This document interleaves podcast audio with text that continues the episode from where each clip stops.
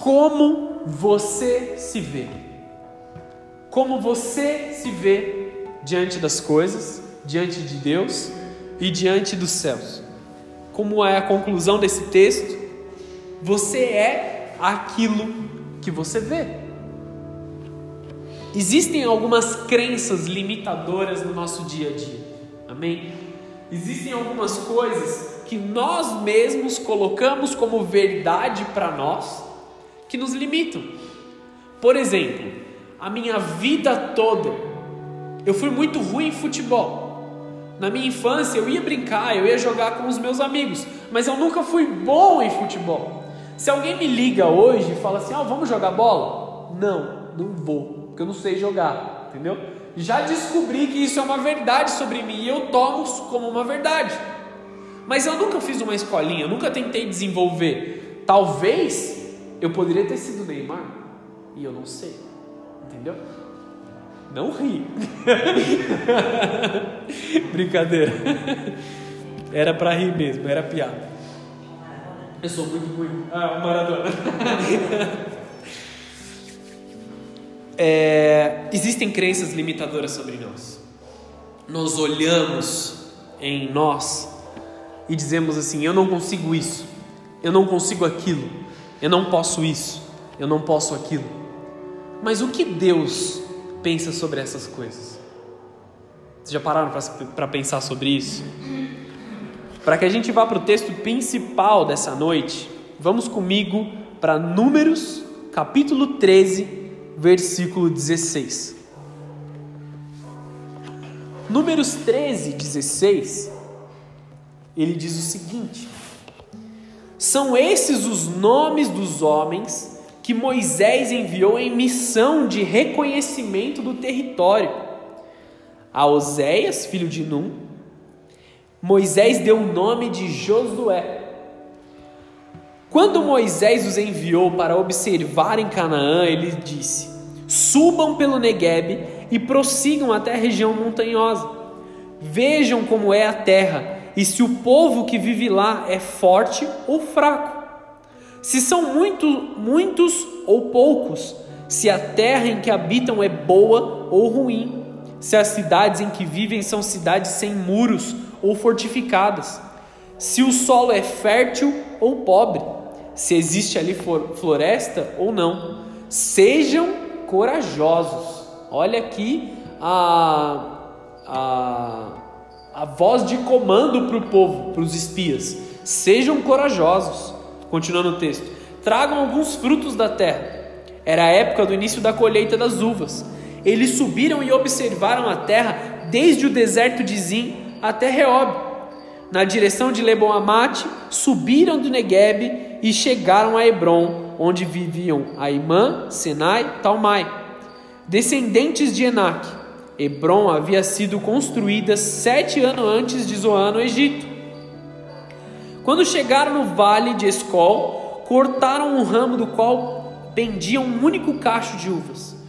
Dois deles carregaram o cacho, pendurados numa vala, numa vara, desculpa. Colheram também romãs e figos. Aquele lugar foi chamado de Vale de Escol por causa do cacho de uvas que os israelitas cortaram ali. Ao fim de 40 dias, eles voltaram da missão de reconhecimento daquela terra. Entenda isso, eles passaram 40 dias fazendo reconhecimento. 40 na Bíblia significa um ciclo completo. Eles fizeram uma análise completa. E olha como era grande esse cacho de uva. Eles pegaram um cacho de uva e duas pessoas tiveram que carregar com uma vara, uma vara nos ombros, entende?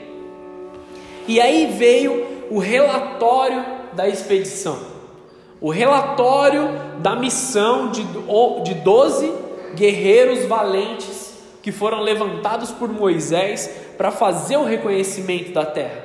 Amém? O relatório diz o seguinte no versículo 26: Eles então retornaram a Moisés e a Arão, toda a comunidade de Israel em Cádiz, no deserto de Parã, onde prestavam um relatório, e eles e a toda a comunidade de Israel, e lhes mostravam o fruto da terra. E deram o seguinte relatório a Moisés: Entramos na terra a qual você nos enviou. onde há leite e mel com fartura. Entre, a, entre parênteses aqui, o que é algo muito bom. Nós queremos sim morar numa terra que há leite e mel, que mana leite e mel. Eu me perdi aqui. Aqui estão alguns frutos dela. No versículo 28. Mas o povo que lá vive é poderoso, e as cidades são fortificadas e muito grandes. Também vimos descendentes de Enac. Os amalequitas vivem no Negueb, os ititas, os jebuseus, os amorreus vivem na região montanhosa, e os cananeus vivem perto do mar e junto ao Jordão. Então Caleb fez o povo calar-se perante Moisés e disse: Subamos e tomemos posse da terra. É certo que venceremos. Mas os homens que tinham ido com ele disseram: Não podemos atacar aquele povo, é mais forte do que nós. E espalharam entre os israelitas um relatório negativo acerca daquela terra, e disseram: A terra para a qual fomos em missão de reconhecimento devora os que nela vivem. Todos os que, todos os que vimos são grandes em estatura. Vimos também os gigantes descendentes de Enaque, diante de quem parecíamos gafanhotos a nós e a eles. Amém? Até aí. Nefilins, né? Nefilins é um dos nomes, né? Como que eles diziam filhos dos anjos. Amém? Eles eram gigantes, eles eram grandes em estatura. E eles falam assim: éramos como gafanhotos, a nós e a eles. Eles disseram uma coisa que foi um pouco engraçada. Tirando aqui todo o nome de povos que nesse, nesse momento aqui não nos interessa, eles foram para uma terra, identificaram que ela era boa, que tinha bons frutos, que eles poderiam viver bem morando lá. Eles trouxeram a uva em duas pessoas. E eles disseram: Muitos são os povos que moram lá, e parte desse povo são gigantes. Um dos homens, Caleb, se levanta e fala assim: Vamos tomar a terra. Eu tenho fé, Deus nos deu essa terra, vamos lá, a gente vai vencer e é nossa. Amém? Essa era a visão de um homem que tinha fé. Agora, todos os outros dez, eu já falo do segundo que teve fé, todos os outros dez, eles espalharam um relatório negativo. Eles colocaram medo no povo de Israel. Eles falavam assim: são gigantes, são homens muito grandes. A terra devora aqueles que ficam lá. E aí eu fico pensando, com base em que eles disseram que a terra devora todos os que estão lá? Eles eram espias, amém?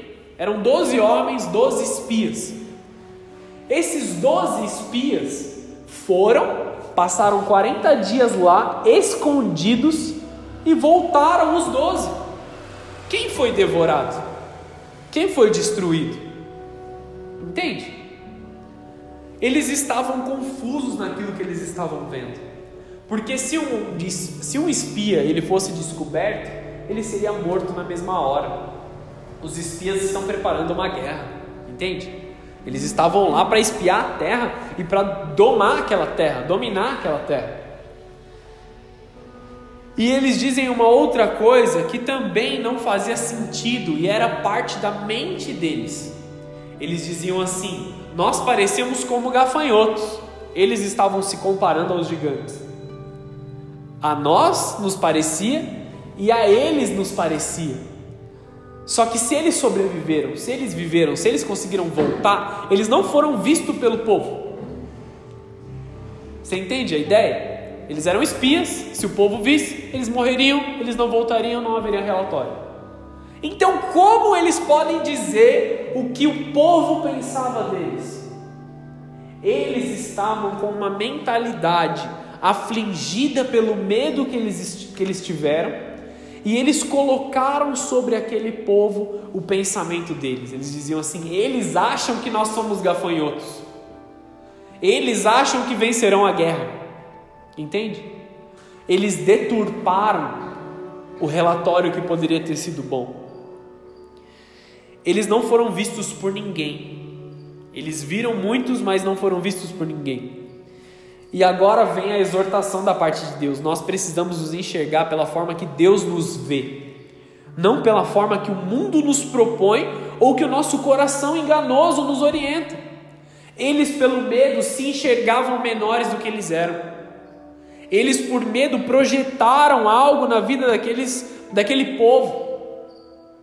E eles deixaram de viver algo que o Senhor tinha sobre a vida deles. Por quê? Porque Satanás sempre tem uma forma de agir nas nossas vidas, e essa forma é causando intimidação. Você já se sentiu intimidado algum dia da sua vida? Pode levantar sua mão aí, porque eu também levanto até as duas. Muitas foram as vezes que eu me senti intimidado pelas trevas, intimidado por algum medo, intimidado por algo. Mas existe algo que nós devemos ter certeza dos planos do Senhor sobre as nossas vidas. Satanás havia intimidado esses espias, colocando pensamentos na cabeça deles, pensamentos que fizeram eles temerem e ficarem paralisados. A intimidação tem como foco te paralisar. Se Satanás conseguir fazer com que você fique dentro da igreja, mas sem fazer nada, sem orar, sem ler, sem jejuar, sem buscar o Senhor, Ele está vencendo. Se você vai até a presença de Deus de forma apática, Satanás ainda está vencendo sobre a tua vida.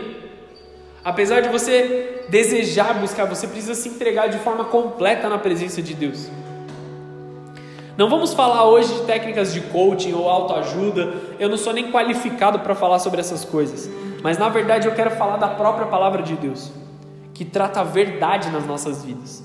Qual é a verdade de Deus sobre nós? A Bíblia nos oferece instruções para que nós coloquemos em prática para mudar a nossa própria vida, para formar, para transformá-la em uma vida melhor e agradável ao Senhor, mais segura e que agrada a Deus em todos os aspectos. Você não precisa abrir, eu vou ler rapidamente aqui. Deuteronômio 30, versículo 15 diz assim: Vê que proponho hoje a vida e o bem, a morte e o mal. Deus está falando através de Moisés. Se guardares os mandamentos que hoje te ordeno, que ames o Senhor o teu Deus, ande nos seus caminhos e guarde os seus mandamentos, os seus estatutos e os seus juízos, então viverás e multiplicarás. E o Senhor o teu Deus te abençoará na terra a qual possas, a qual passarás a possuí-la você será abençoado em guardar os mandamentos do Senhor. Aqui fala sobre ouvir e obedecer à vontade de Deus. Deus aponta um caminho. Deus diz: siga adiante nesse caminho, siga adiante neste propósito. Ouça e obedeça à vontade de Deus. Tudo que está escrito na Bíblia, ele sempre tem uma via de mão dupla sobre nós. Em qual sentido? Tudo que está escrito na palavra de Deus ou que vem da boca do Senhor sobre nós tem que entrar em nós pelos ouvidos, ser processado dentro de nós e nós temos que corresponder isso com obediência, com atitudes que demonstram fé e obediência, obras que demonstram que nós ouvimos a vontade de Deus e nos apressamos em cumprir. Quem aqui já ouviu dos seus pais, ou aqui, quem aqui já falou isso para alguém dizendo assim: parece que você não me ouve? Eu ouvia muito isso quando eu era criança, ouvia dos meus pais. Meus pais falavam assim: parece que você não me ouve. Por quê? Porque eles já tinham me dito que era certo a fazer e eu, bagunceiro, continuava fazendo as coisas erradas.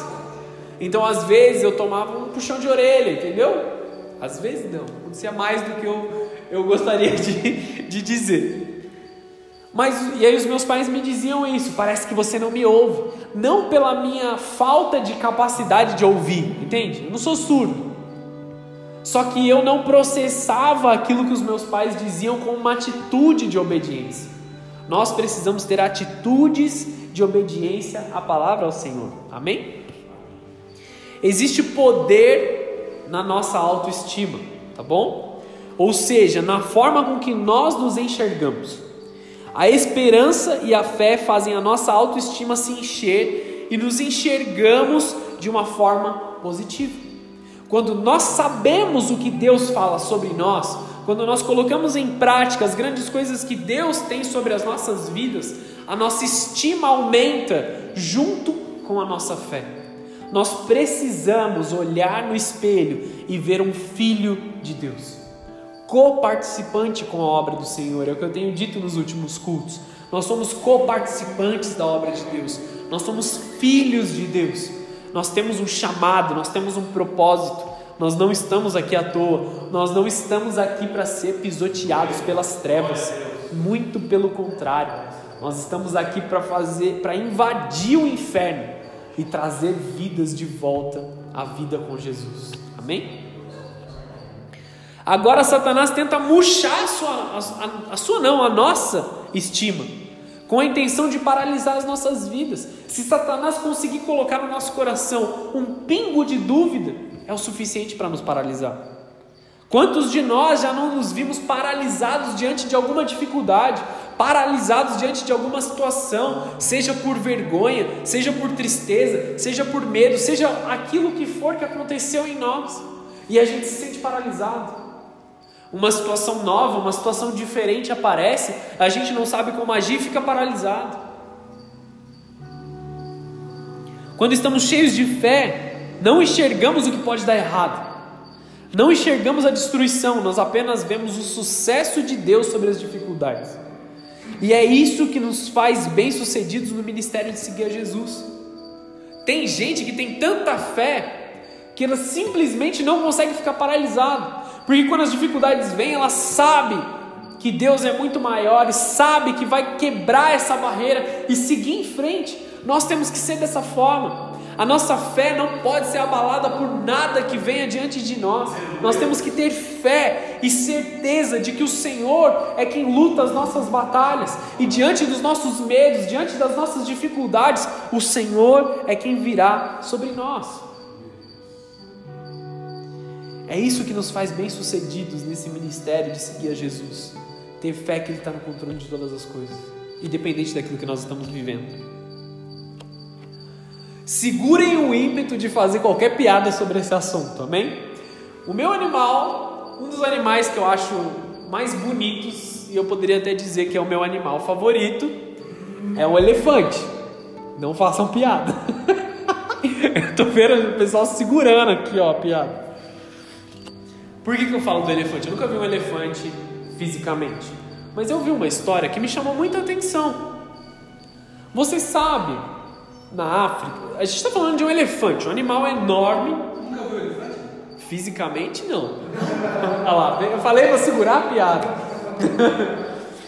Nós estamos falando de um animal que, se ele encostar na parede, uma parede de concreto, ele consegue derrubar.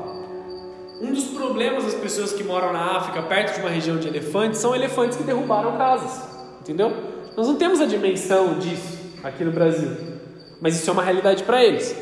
E eu ouvi uma coisa que me chamou muita atenção. Sabe como eles fazem para, entre aspas, domesticar os, os elefantes ou prender os elefantes? Quando o elefante pequeno nasce, eles amarram uma corda no pescoço desse elefante e prendem ele num, num pedaço de pau ou num, num toco de árvore. E esse elefante, como ele é pequeno, ele não vai conseguir sair dali. E o elefante vai crescendo e vai ficando forte. Então aquele galho não importa mais, não serve para mais nada. Só que como é a infância dele, ele viveu brigando com aquele galho e perdendo. Na vida adulta do elefante, quando eles amarram uma corda no pescoço do elefante e amarram pedaço de pau, tão, tão simples quanto a gente conseguiria tirar do chão, ele se sente preso por aquilo, porque na mente dele ele não consegue vencer porque desde a infância ele não venceu. Entende como Satanás faz isso com a gente?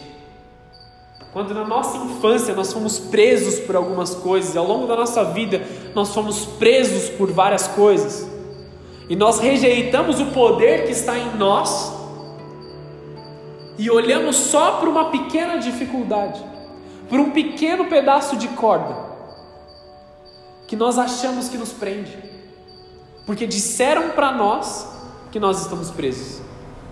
Quantas coisas Satanás não disse para nós ao longo da nossa vida que nós não conseguiríamos fazer, que nós não conseguiríamos romper, que nós nunca seríamos, e nós tomamos aquilo como verdade. Portanto, você é aquilo que você enxerga de você mesmo. A palavra do Senhor nos diz isso. E nessa noite, o Senhor Jesus quer quebrar muitas das coisas que foram ditas sobre nós e nós acreditamos como verdade, mas são mentiras das trevas. Quem recebe isso? Amém? Aquilo que afeta o nosso coração tem o poder direto de afetar a nossa identidade. Jesus nos alerta sobre o coração em Mateus 12:34. A boca fala do que está cheio o coração. Já Provérbios 4:23 diz: sobre tudo o que se deve guardar, guarde o seu coração, porque dele procedem as fontes da vida. Desvia de ti a falsidade da boca e afasta de ti a perversidade dos lábios. Os teus olhos olhem direito para as tuas pálpebras, diretamente diante de ti. Pondera a vereda dos teus pés, e todos os seus caminhos sejam retos. Não declines nem para a direita, nem para a esquerda. Retira o teu pé do mal. Aqui existe uma, uma exortação muito grande a guardar o coração. Não olhe, não viva, não, não flerte, nem, nem sequer pense nas coisas das trevas. Porque o que você permite fazer parte do seu coração, o que você permite entrar no seu coração, sairá da tua boca, sairá das tuas atitudes. Nós temos que cuidar do nosso coração. Sobre tudo que devemos guardar, guardemos o nosso coração. Não vá nem para a esquerda nem para a direita. Siga o caminho que o Senhor te disse. Tire o pé do mal e siga o caminho. Amém? Devemos guardar o coração, porque se algum pingo de dúvida, algum pingo de mentira das trevas entrar no nosso coração, nós seremos como o elefante nós teremos poderosos fisicamente, mas com a mentalidade de um pequeno rato preso. O coração é a nascente de tudo na nossa vida. Tudo em nós é gerado no coração. É como se fosse um ventre espiritual, entende? O que controla o seu coração controla o seu destino. E tudo o que houver na sua vida. Agora, houveram duas pessoas que viram de forma diferente, Josué e Caleb, que tinham uma visão diferente e viveram coisas diferentes. Eles estavam entre os doze, dez voltaram com relatórios negativos, dois voltaram com relatórios positivos. Caleb até gritou ali: Vamos e vamos vencer, nós somos grandes, nós estamos com o Senhor. Os dez que voltaram com o relatório negativo eles morreram no deserto, não acessaram a terra prometida. Josué e Caleb lideraram o exército que Deus formou depois de 40 anos para herdar a terra prometida. E Caleb fala que depois de 40 anos, ele ainda tinha o mesmo vigor de quando ele era jovem. Ele já tinha por volta dos seus 70 e 80 anos. E ele dizia: Eu tenho o mesmo vigor de guerra que eu tinha há 40 anos atrás. Você entende como Deus o preservou pela visão dele? A visão correta de quem nós somos preserva o nosso espírito, o nosso coração e o nosso físico. Se nós sabemos quem nós somos para Deus e nós exercemos aquilo que Deus espera de nós, Deus nos preserva e nós trabalhamos em nos preservar. Nós continuamos sadios e firmes, porque as trevas não tiveram acesso ao nosso coração e nós não fomos diminuídos pelas coisas das trevas. Nós continuamos com o mesmo vigor, seja ele físico, seja ele espiritual. Não estou falando de força muscular, eu estou falando de vigor espiritual. Estou pronto para a guerra, eu não estou abatido não estou triste, mas eu estou pronto para enfrentar a guerra. Eu estou pronto para tudo o que vier, porque eu sei o Deus que guarda a minha vida. a sua vida não é baseada naquilo que falam de você ou que você acha de você mesmo, mas ela é baseada naquilo que Deus diz sobre você. Amém? Tiago 1, no versículo 22 diz assim: Tomai-vos, pois, desculpa, tornai-vos, pois, praticantes da palavra, e não somente ouvintes, enganando-vos a vós mesmos. Aqueles que só ouvem a palavra e não colocam em prática se enganam a si mesmos. Porque como poderemos enganar a Deus? Nós podemos até vir aqui colocar uma máscara de que nós estamos bem e mostrar uns para os outros que nós estamos bem na igreja, mas quando a gente volta para nossa casa está uma destruição desenfreada. Não sejam somente ouvintes da palavra, mas fiéis praticantes. Essa é a exortação do apóstolo Tiago aqui. No versículo 23, continuando: Porque se alguém é ouvinte da palavra e não praticante, assemelha-se a um homem que contempla a si mesmo no espelho, o seu rosto natural, pois a si mesmo se contempla e se retira depois, e para logo se esquece de como era a sua aparência. Ele ouviu, mas ele não praticou, então ele esquece o que Deus falou. Ele esquece a sua aparência espiritual. Versículo 25: Mas aquele que considera atentamente na lei perfeita, na lei da liberdade, e nela persevera, não sendo ouvinte negligente, mas operoso praticante, esse será bem-aventurado no que realizar. Também existe um conselho da parte de Deus. Se você sabe aquilo que você é, você sabe aquilo que você não é. E você não perde tempo com coisas passageiras. Você não perde tempo com coisas mundanas. Eu vou usar o exemplo do relacionamento. Se você sabe quem é a sua esposa, quem é o seu marido, você não perde tempo vivendo com outras pessoas um namorico, um pequeno relacionamento. Se você é solteiro e está esperando no Senhor, continue esperando no Senhor e encontre alguém que te que ama a Deus mais do que ela vai conseguir amar a você. E aí você terá um relacionamento bem-sucedido. Aquele que é ouvinte, é, desculpa, que é operoso praticante, ele será bem-aventurado em tudo o que ele realizar.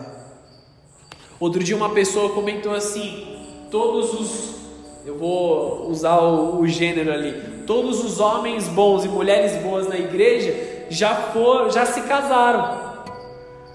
E aí eu respondi assim: sim, eles já se casaram enquanto você estava no Tinder. Para quem não sabe o que é o Tinder, é um aplicativo de relacionamento. Foi intencionalmente para causar ali um impacto fazendo uma piada. Muitas pessoas reclamam que não conheceram alguém bom o suficiente, ou ah, que todos os homens bons, todas as mulheres boas já estão casados, já têm sua família. Mas muitos perderam tempos e anos e anos e anos brincando com as trevas, brincando de namorico, conhecendo pessoas que não eram da vontade de Deus e perderam a oportunidade de estar com uma pessoa de Deus até então, até hoje, que você pode mudar o seu rumo e buscar um relacionamento que agrade a Deus. Não seja só um ouvinte, mas um praticante, um operoso praticante. Honre a pessoa que Deus colocou ao seu lado, esteja de forma completa com essa pessoa, se entregue de todas as formas. Não dá tempo de ficar namorando com outras pessoas, não dá tempo de ficar perdendo, pecando. Construa a sua família, construa o que, o que Deus espera de você. Não fique procurando a todo tempo. A Bíblia é o espelho que revela nossa verdadeira identidade. Nós nunca saberemos a vontade de Deus para a nossa vida se nós não estamos mergulhados na palavra de Deus. A única forma de saber o que Deus espera de nós é mergulhar na palavra de Deus.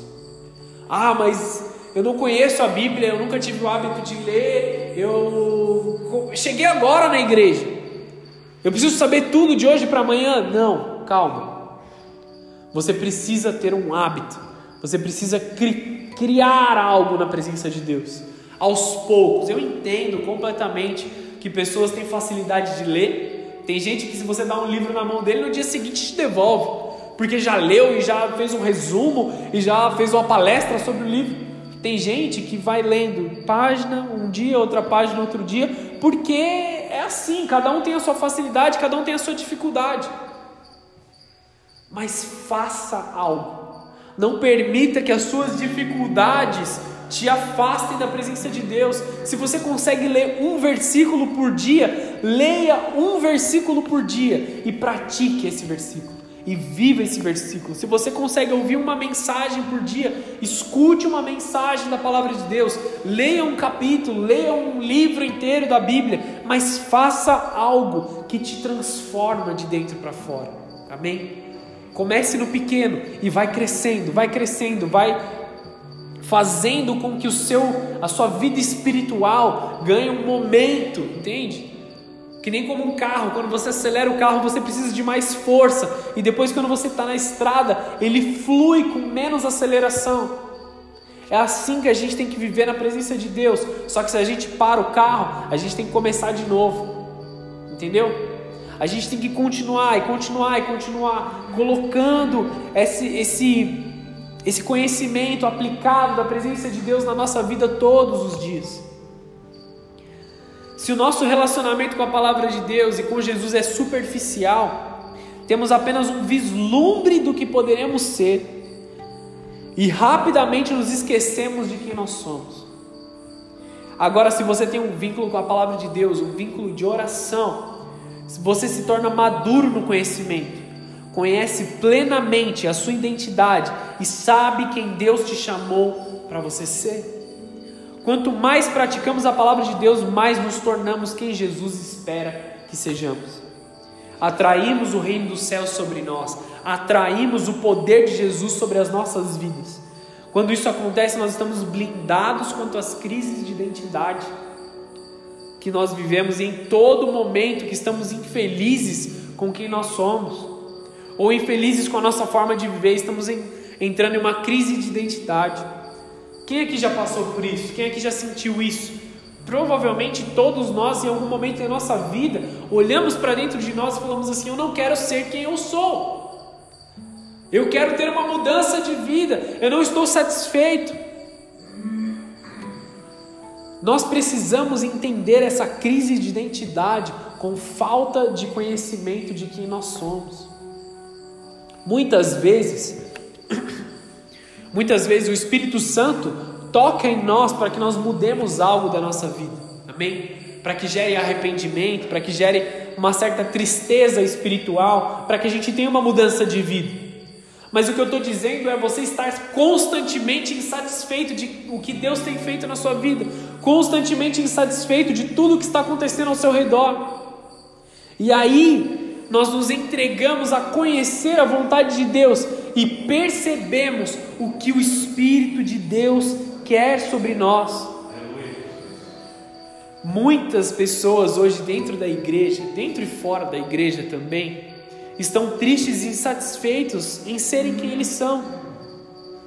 Saiba que Deus quem te fez do jeito que você é. Eu não digo para que nós sejamos a melhor versão de nós mesmos. Eu acho até que essa frase ela está errada. O que eu digo é que nós sejamos a versão que Deus propôs sobre nós. Aí sim seremos satisfeitos, aí sim seremos completos. Porque se nós, muitas, eu já ouvi uma história assim, menino, ele, ele foi incumbido do seu pai para fazer advocacia. O pai dele não, se, não conseguiu se formar em advocacia, então o menino teve que fazer advocacia porque o pai mandou. No último dia de faculdade, quando ele pegou o diploma, ele entrega na mão do pai, ele fala assim: Pai, já fiz a faculdade, agora vou fazer o que eu quero. E foi e fez uma outra faculdade e se formou. Mas veja uma coisa: ele trocou um tirano por um outro tirano. Calma, não estou falando para desobedecer o pai, tá bom? O que, que acontece? O pai dele colocou uma frustração que ele teve sobre a vida do filho e o obrigou a fazer algo que talvez não seria o propósito de Deus para a vida dele. Amém? Quando ele fez aquilo porque o pai queria, ele foi obediente, ele entrega o diploma e fala assim: pai, obrigado, aqui está aqui, eu vou fazer o que eu quero agora. Ele trocou a tirania do erro do pai pela tirania do que eu quero fazer. E em nenhum momento ele sabe o que Deus quer para a vida dele. Em nenhum momento ele para para se questionar se o que o pai dele estava pedindo para ele fazer era o que Deus queria ou se o que ele gostaria de fazer era a vontade de Deus. Então, nenhum nem outro, mas o que Deus espera de você. O que Deus espera que você faça. Poderia ser advocacia, poderia ser outra coisa que ele queria fazer. O que importa é o que Deus quer, não o que a gente quer, não o que os outros querem sobre nós. Muitas pessoas querem muito por nós, às vezes bem, às vezes mal, e colocam coisas sobre nós, coisas que até são pesadas demais para a gente carregar. Vou usar o exemplo da Camila. Ela constantemente tenta se desenvolver como mãe.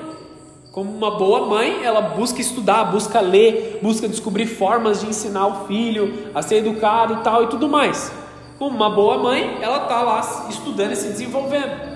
Só que existem coisas que são difíceis demais para você colocar na responsabilidade de uma única pessoa, de uma mãe. E outra, nem toda criança é igual. Como vai fazer uma fórmula da melhor forma de criar uma criança se cada criança é de uma forma, cada pessoa é de um jeito? Nós não podemos nos cobrar tanto por coisas que as pessoas acham que nós deveríamos fazer. Amém? E de fato ela tem sido uma ótima mãe em tudo que ela tem feito, não é porque eu sou marido dela, não, ela realmente é muito dedicada em criar o nosso filho. Só que ela está fazendo da forma que Deus quer que ela faça, não da forma que o mundo espera que ela faça, ou que todas as pressões das redes sociais e das outras pessoas façam. Entende o que eu quero dizer? Voltando aqui para a palavra de Deus. Vamos chegar ao fim aqui sem mais muitos exemplos. Acabamos achando pouco de nós mesmos, querendo uma mudança completa, mas sem saber para onde a gente vai, nem muito menos aonde a gente vai buscar. Doze espias foram para a terra prometida, dez se viram pequenos, dois se viram como gigantes. E qual era a diferença entre eles? Eles eram homens ali todos do mesmo povo, do mesmo povoado, com o mesmo ensino, com a mesma do, o mesmo nível ali. Eles eram homens, vamos dizer assim, na mesma linha. Por que dois viram uma coisa e dez viram outra? O que eles tinham de especial? Eles tinham uma fé praticada, uma fé consciente. Eles sabiam quem eles eram, sabiam que eram filhos de Deus. Não aceite as mentiras que dizem sobre você. Não aceite o que as pessoas tentam empurrar para você como verdade. Mas saiba a sua identidade em Deus. Aonde a sua identidade é. Desculpa. Ande na sua identidade e a sua autoridade. Senão alguém vai tirá-la de você e usá-la contra a sua vida. Agora, me colocando no meu exemplo. Se eu não fizer o meu papel de pai do Daniel, alguém vai fazer o papel. E como eu vou querer que ele faça? Ele não vai perguntar a minha opinião para fazer, entende? Se eu não tomar o meu papel dentro da minha casa, na, na, minha responsabilidade dentro da minha família, alguém vai fazer. Alguém vai tomar minha autoridade e usá-la contra mim. Amém? Nós precisamos saber o que Deus espera de nós dentro da nossa casa também. Se você é um filho, se você é um pai, se você é uma mãe, se você é um irmão, o que você foi chamado para fazer? Se você não cumpre a sua responsabilidade, alguém vai fazer e não vai ser do seu jeito e você vai sofrer por isso. Amém? Segue um conselho de alguém que tenta todos os dias se colocar no seu papel. Se eu deixar de pregar aqui, alguém vai fazê-lo no meu lugar. E não vão me perguntar qual é a forma correta, e talvez o façam de forma errada. Estou dizendo se eu abrir mão de fazer e entregar simplesmente, abrir mão do meu chamado, abrir mão do que Deus pediu para que eu fizesse. Amém? Não deu convidar alguém que eu que eu entenda. Último texto para a gente encerrar. Na verdade, eu vou fazer um resumo desse texto aqui só para a gente andar um pouco mais rápido. Gideão, é um homem que foi juiz sobre Israel. Ele foi um homem que liderou Israel por um período. Em Juízes 6, no versículo 11, fala sobre um anjo que aparece a ele quando ele estava em um lagar. É, ele estava em um lagar malhando trigo. E esse anjo aparece para ele e diz assim: Gideão, homem valente, levanta-se. E aí ele dá a missão para Gideão. Mas eu quero só te ilustrar uma coisa. Você sabe que um lagar? Um lagar, ele é um buraco na terra que as pessoas entravam para espremer as uvas com os pés, tá bom? Você não precisa desse buraco para malhar o trigo. Malhar o trigo você pode fazer em campos abertos ou no campo onde está o trigo. Então, por que Gideão estava malhando trigo em um lagar? Porque ele estava com medo, ele estava se escondendo. Ele estava se escondendo de toda a crise que eles estavam vivendo no povo, diante dos inimigos que estavam chegando. E aí o, o anjo, que devia ser muito piadista, muito engraçado, vira para ele e fala assim: Gideão, homem valente, um homem que estava escondido em um buraco, é chamado por um anjo do Senhor de homem valente. Por quê? Porque o que Gideão via sobre ele era que ele era um covarde, que ele era um fraco. O que Deus via de Gideão é que ele era um homem valente, um poderoso líder e ele venceria essa guerra. Você entende a diferença do que está daquilo que nós vemos para aquilo que Deus vê? Você pode estar como Gideão hoje, se escondendo, envergonhado, duvidoso, amargurado. Você pode estar se colocando no fim da fila de todas as formas, porque você acha que não tem nada de valioso dentro de você. Só que Deus te quer liderando o exército. E aí você pode traduzir o liderar o exército para a área da sua vida específica. Deus te quer como um homem relevante, uma mulher relevante nesse tempo, não escondido no buraco. Em Juízes 8, no versículo 28, fala o seguinte: Assim foram abatidos os midianitas diante dos filhos de Israel e nunca mais levantaram a cabeça. Os midianitas eram um exército que estavam indo atacar Israel. Quando Gideão lidera o exército, ele vence os midianitas. E aí o texto termina assim: e ficou a terra em paz durante 40 anos nos dias de Gideão. O que Gideão fez durou por 40 anos. O que o posicionamento de Gideão de sair do buraco e tomar o lugar dele como homem de guerra, como líder de guerra, fez com que Israel passasse 40 anos de paz. Até que ele morreu e muitas coisas aconteceram, mas no período de Gideão houve paz. Porque esse homem saiu do lugar de medo, saiu do lugar de vergonha, saiu do lugar de insignificância, saiu da autocomiseração, que é o pecado de achar mal sobre si mesmo. Ele saiu de todas essas coisas e ele se posiciona como um homem de Deus. Ele toma a posição dele e ele fala assim: Eis-me aqui, Senhor, estou disponível para fazer a sua vontade. Quem pode dizer o mesmo ao Senhor nessa noite? Deus é o Deus que chama a existência aquilo que não existe. Muitas vezes ele te chama por aquilo que não se materializou, para te levar para um lugar mais alto e melhor. Ele chamou um homem covarde de corajoso, porque ele estava trazendo a graça dele sobre esse homem. Não duvide de Deus, mas tenha fé e busque avançar naquilo que Deus espera para a sua vida. Precisamos mudar a forma com que nós nos vemos. Pessoas que caminham por aí culpadas, se martirizando, dificilmente vão alcançar algo proveitoso na sua vida. Pelo contrário, serão peso para todos que estiverem ao seu redor. Se você se julga indigno de receber algo, você é indigno. Agora, se você julga-se merecedor como um sucessor de Cristo na terra, você terá acesso.